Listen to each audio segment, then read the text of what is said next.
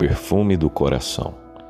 Sermão ministrado na manhã de domingo, 6 de setembro de 1868, pelo reverendo Charles Spurgeon, no Tabernáculo Metropolitano de Newington.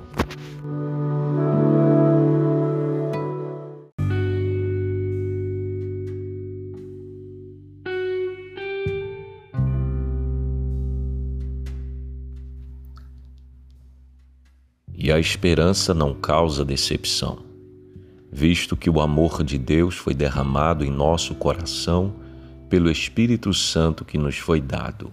Romanos, capítulo 5, versículo 5. Introdução. O apóstolo coloca diante de nós uma escada como a que foi vista por Jacó, com a base na terra, mas cujo topo chegava ao céu. Tribulação é a base, mas nós a escalamos ao vermos que ela produz esperança e a subimos novamente, porque a esperança produz experiência. E a subimos mais uma vez, porque a experiência sustenta a esperança. E a esperança que não causa decepção sobe até o coração de Deus. E o amor de Deus é derramado em nosso coração pelo Espírito Santo que nos é dado. Posso comparar este versículo aos cânticos dos degraus, cantados quando o povo ia ao templo. Ao pararem em cada etapa da peregrinação, eles cantavam um novo salmo. E então Davi disse: Vão sempre aumentando a força, cada um deles comparece perante Deus em Sião. O peregrino sai do vale sombrio e desolado da tribulação viaja com perseverança e eleva seu salmo à sombra da rocha. Remove sua tenda e viaja para a experiência.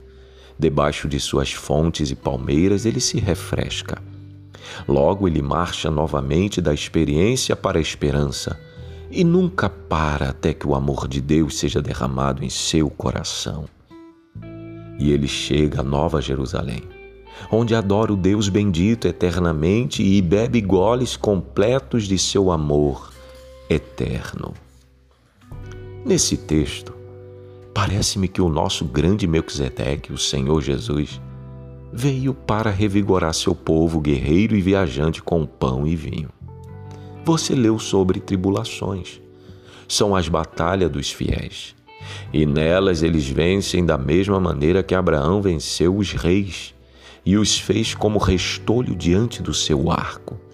Os guerreiros do Senhor ficam com frequência fracos e cansados, mas o amor de Deus é graciosa e amplamente derramado no coração deles.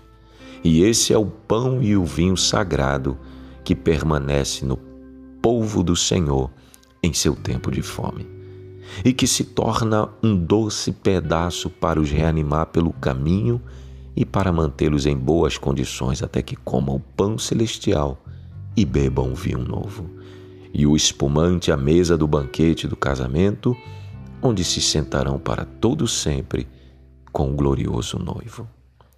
Esta manhã, se pudermos ser ajudados pelo Espírito Santo, primeiro falaremos um pouco sobre o amor de Deus, depois sobre o amor de Deus derramado no coração pelo Espírito Santo e depois sobre a confirmação que isso dá a nova esperança, uma vez que o apóstolo nos diz que nossa esperança não causa decepção.